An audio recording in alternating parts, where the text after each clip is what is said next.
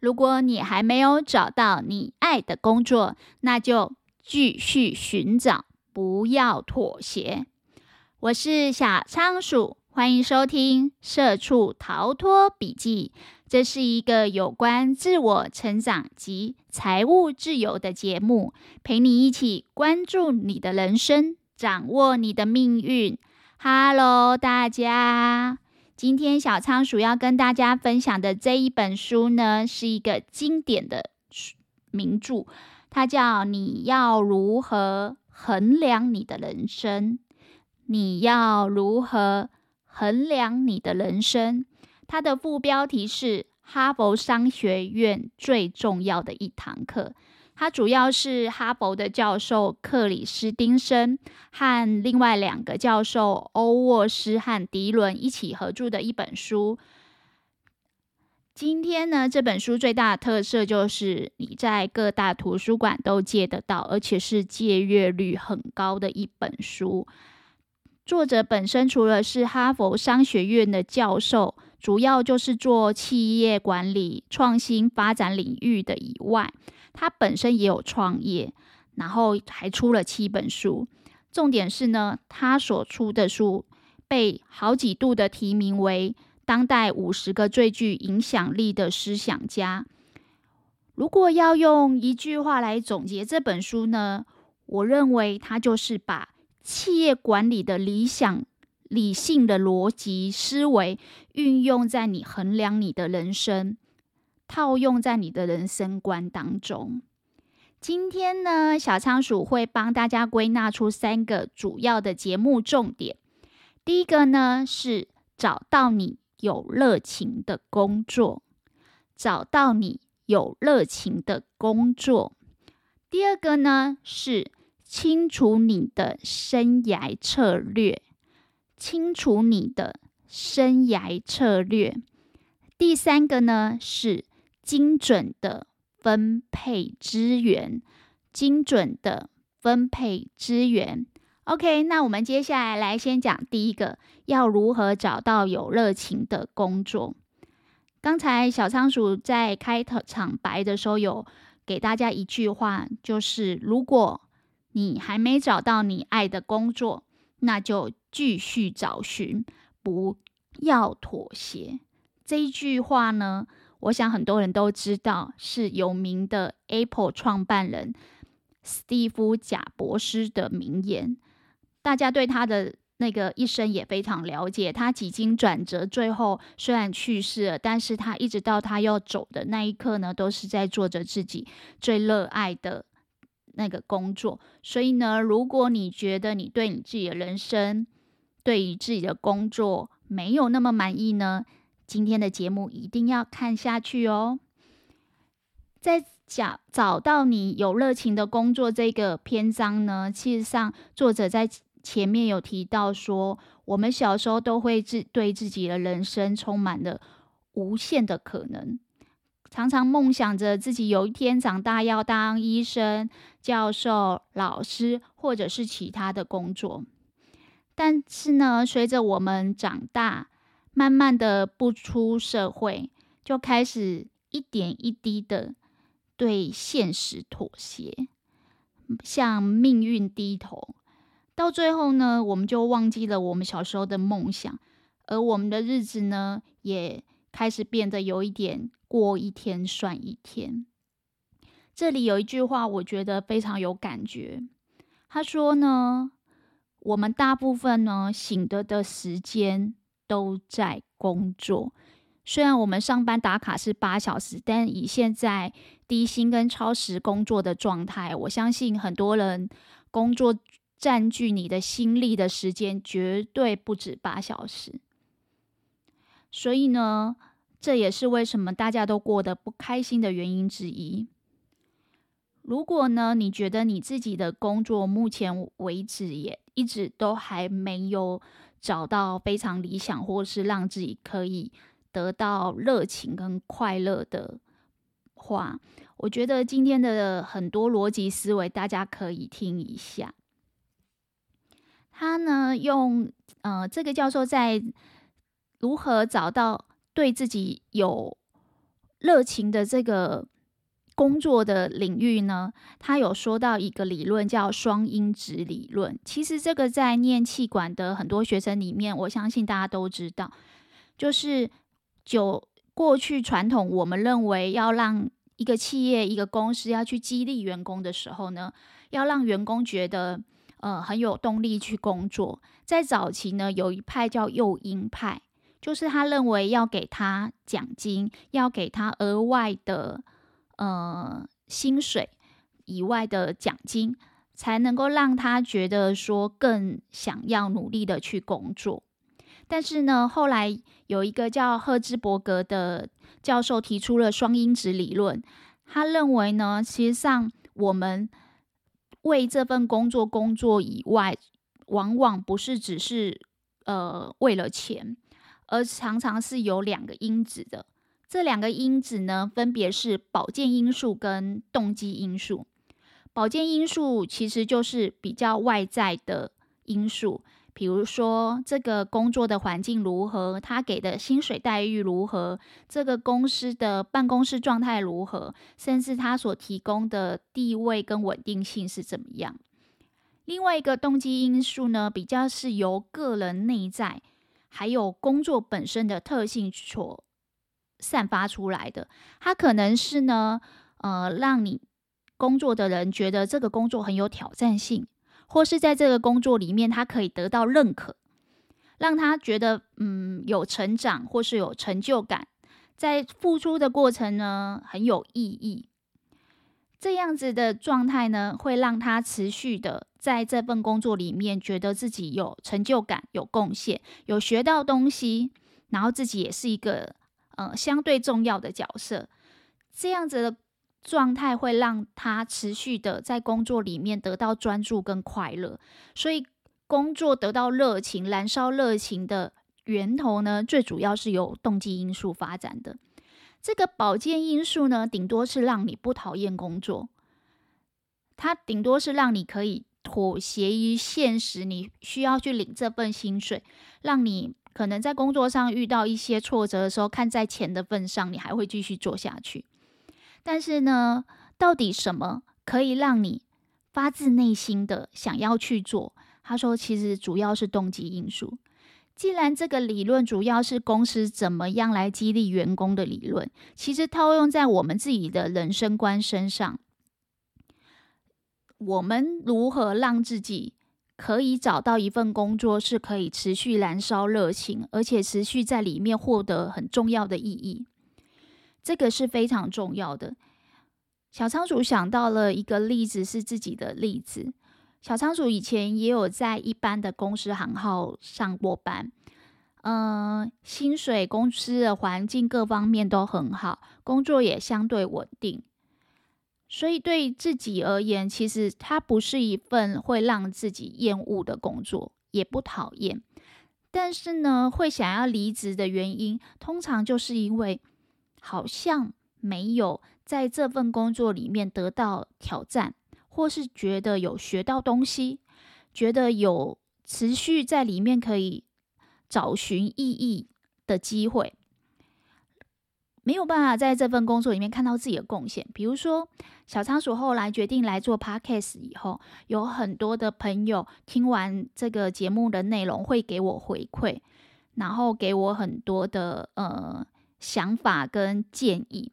在这个过程中，我发现啊，也有慢慢的发现，身边有些人会回馈给我说，他有学到东西，诶，有些想法是他过去没有想到的。在这份工作里面，也许在短时间我没有看到所谓实质的回馈，但是呢，我有学到东西，我有得到成就感，我也觉得自己对我的书友们，一起看喜欢看书的朋友们有一些贡献。渐渐的，我开始对这个工作觉得是有意义的，觉得自己是做一个相对重要的角色，而且是被认可的。在这样的工作里面，我就更有动机。每天在床上想要赖床的时候，我就突然很有动机的想要起来工作，而且我的热情慢慢被燃烧。我会去思考什么方式可以让我的书友们看完以后，呃，更有收获；听完以后更有收获。我渐渐发现，开始做 Podcast 节目这样的工作以后，它成了我专注力的来源以及快乐的来源。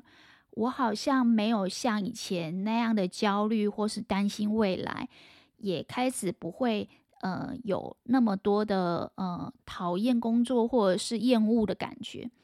开始可以发自内心的诶，看到好看的书会想要分享，看到不错的节目，呃也会想要去听听看别人是怎么听做的。我觉得这个就是找到自己有热情的工作，所以像小仓鼠。一开头所讲的贾博士的名言：“如果你还没有找到你爱的工作，千万不要向现实妥协，不然你的人生就会过得过一天算一天。”接下来呢，跟大家分享今天的第二个重点是找到自己的生涯策略。其实有念过气管或相关的学理的人，应该都会知道。我们要先设定一个目标。如果我们刚才讲工作是我们清醒的时候占生活最大一个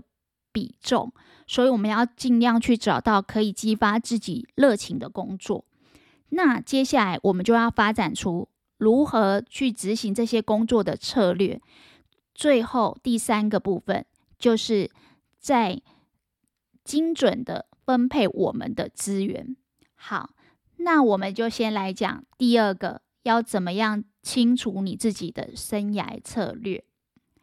这本书就像小仓鼠一开始讲的，它是用气管的一些理论，很逻辑思维的去投射在你的人生观，运用在你的人生当中。所以呢，在这里面呢，呃，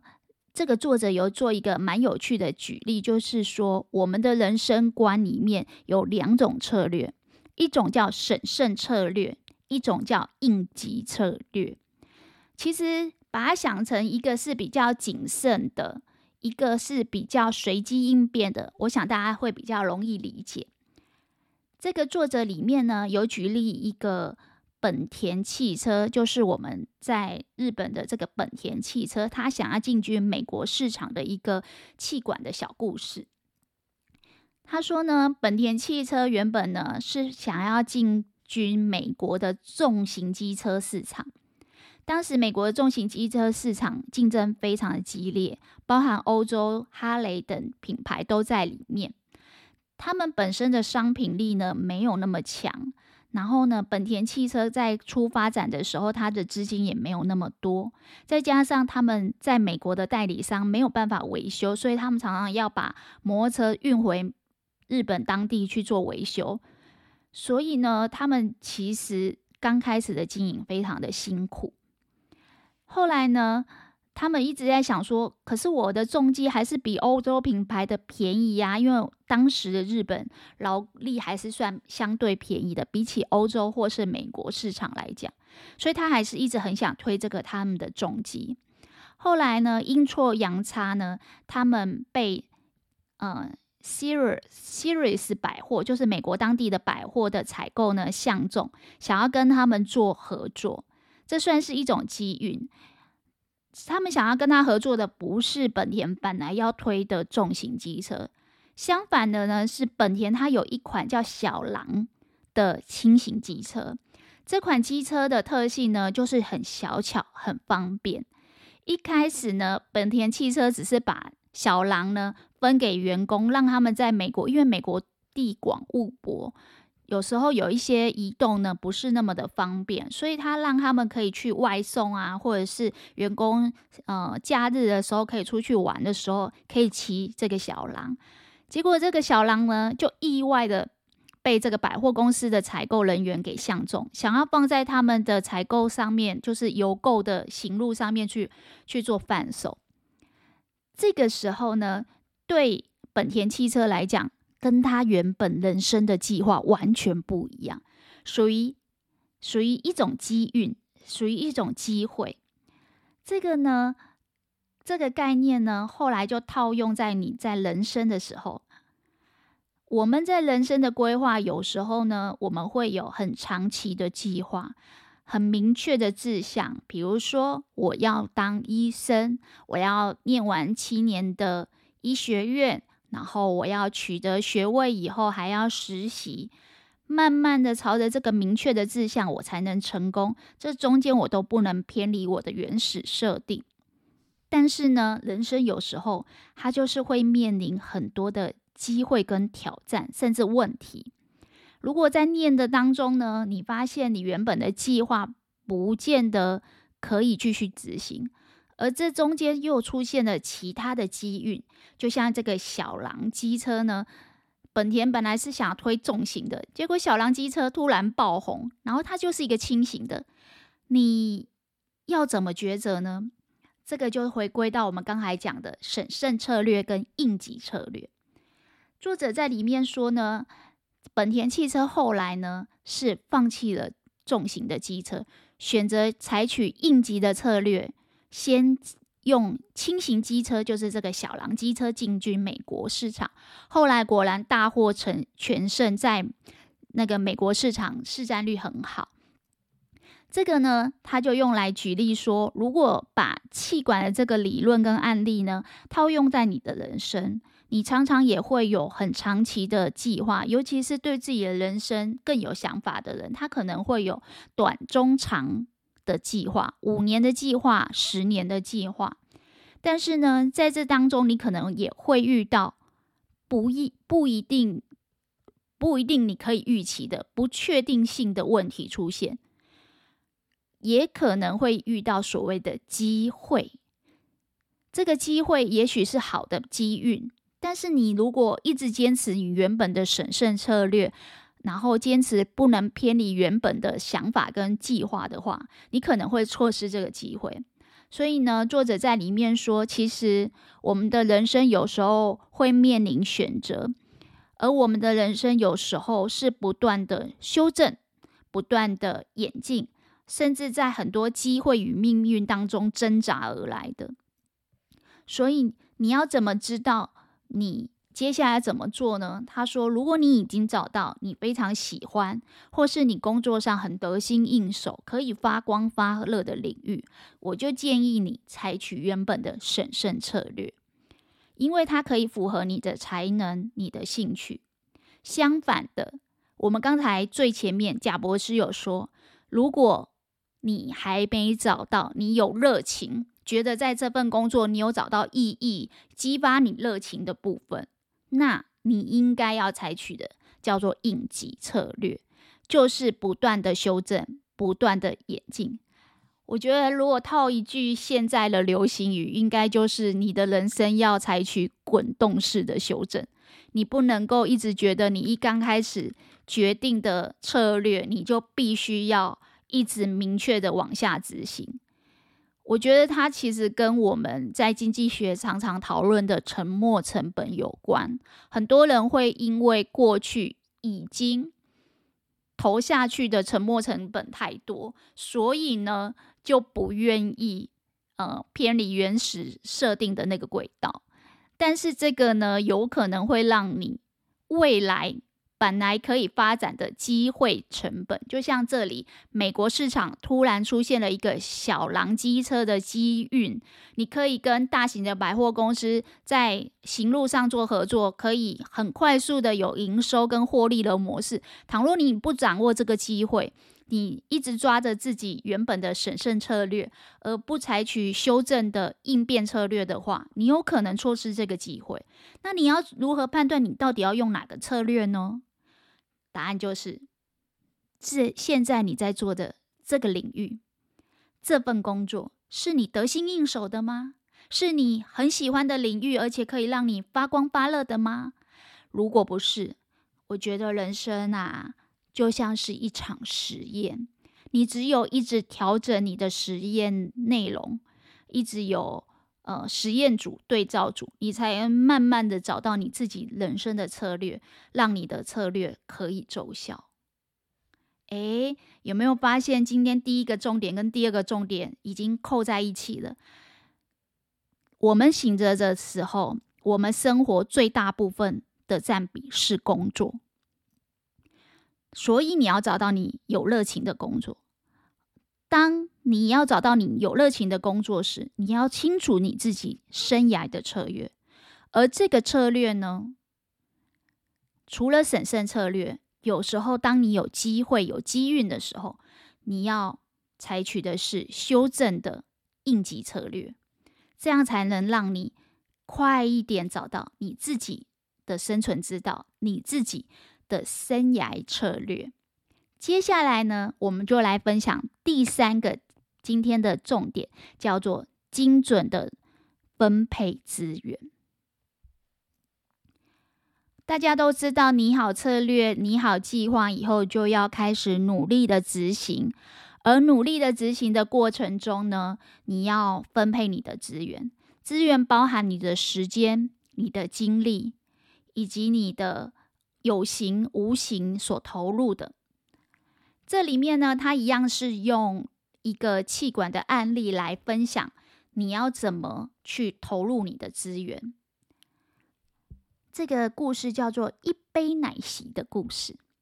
我不知道大家会不会去麦当劳点奶昔，但是呢，我觉得这个一杯奶昔的故事，我看完以后，跟先生出去玩的呃车上，我就跟他分享，他也觉得这个故事很有意思。他说呢，这是一个呃美式素食的卖场，他有卖奶昔，他很想要提升自己的奶昔销量，所以呢，他就做了呃大量的试调。他去做试调的时候，他想要知道大家是怎么购买的。如果我要让我的奶昔销量更好，是应该加多一点的碎片，还是应该多加它的量，还是应该把它做得更浓稠，还是应该把它做得呃口味更多？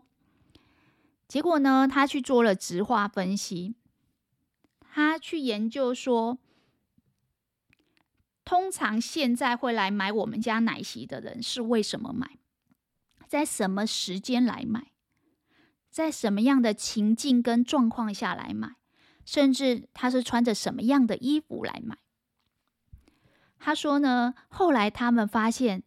这个这个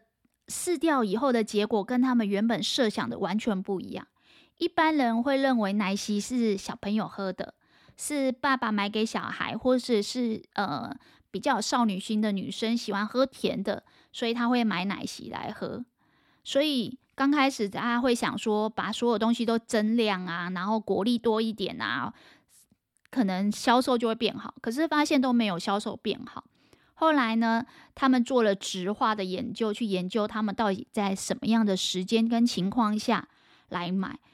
才慢慢发现原来。来买这个奶昔的人通常是一个人，而且是开着车子来，然后呢，在一大早清晨的时候来买。诶，一大早清晨应该不会是买给小孩吧？一个人来买奶昔拿回家会不会就融化了？然后，嗯、呃，就是开着车子来买，那表示距离有点远吗？呃，来买的人他是很远的地距离。这个就很有趣了。后来呢，他们做的质化研究，慢慢找出来，原来他们原本的 target audience 就是买奶昔的这个顾客呢，通常就是要开长途旅行的人，或是是要长途通勤的人。他们在早上清晨的时候，因为要开车去比较远的地方上班。美国通勤跟我们台湾不太一样，他们有时候公路旅行或是塞车，有时候会要一两小时。所以呢，一个人的时候，他要因为要开长途旅行，他觉得等一下开车会很无聊，而且呢，因为要开的时间比较长。现在虽然不饿，可是晚一点一定会饿。所以呢，他们就会想要找一个有饱足感的东西来喝，那他们就会买奶昔。那同时间呢，他们也会用。呃，甜甜圈来充饥，有时候也会买巧克力片，或者是美国的早餐 bagel。但后来他们发现，因为在开车嘛，那个甜甜圈有时候上面会有一些粘酱或者什么，它会沾手。那对于开车的人来讲不是很方便。巧克力呢，一大早清晨来喝巧克力，又会觉得有罪恶感。然后 bagel 呢，因为有时候也是会掉一些屑屑或什么。放在腿上抹那个果酱也不是很方便，所以呢，他们就发现说，诶，我买奶昔最好，因为它会有饱足感，它有点粘稠，而且我这个杯架呢，那个通常开车的旁边会有那个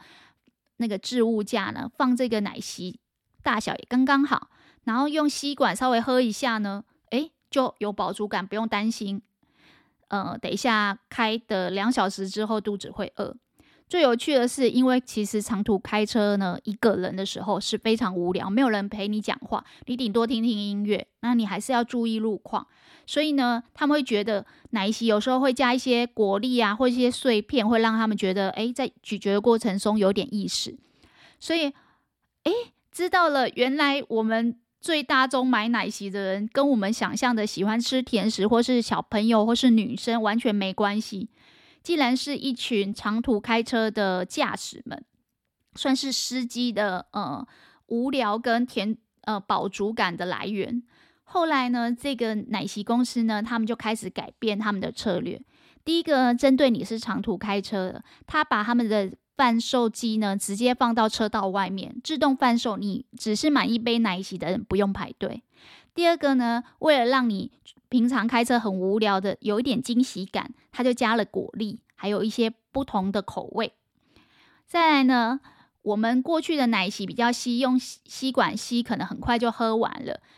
既然长途旅行的人是想要有饱足感，他就把粘稠度拉得更高。然后这样子的几个调整配方以后呢，他们就发现他们的奶昔的销售量提高了。这个在气管是还蛮常见的一个案例，就是你要搞清楚你的 target audience 他的想法是什么，他真正的需求是什么。有一句话叫做“把你的脚放住放进别人的靴子里”，就是说你要去感同身受，说顾客的想法，去感同身受顾客的需求。如果你原本以为他们是喜欢。嗯、量很大，结果你把它做了稀了，可能对想要饱足感的开车族来讲就不好了。相反的，如果你以为他们主要来讲是要买给家人的，所以呢，你一直把它放在那个大厅贩售，而没有放到车道上，你就会发现你的奶手席销售就没那么好了。所以这里面就是说，我们要去了解顾客的想法，这是一个气管的案例。可以帮助企业去了解顾客的想法，然后增强他们的销售量。相对的呢，如果你把它套用在你的人生，你就会发现，你如果很重视你的家人，或是你很重视你的朋友以及你的人际关系，你也要把你的脚放进他们的靴子，去感受跟了解他们的需求。作者在里面有举例，就是一个很疲惫的妻子，她每天在家里全职的带小孩。然后呢，先生知道她带小孩很累，还要呃打扫家务，所以回到家呢，第一件事就是跑去帮她洗碗跟做家事。他说：“其实呢，如果你用刚才气管跟工作上的思维观点去思考你的家人。”想要的是什么？真正需要的是什么？然后花时间跟精力。我刚才说这个段主要是在讲你要怎么精准的分配你的资源。你把时间跟精力花在精准的分配上，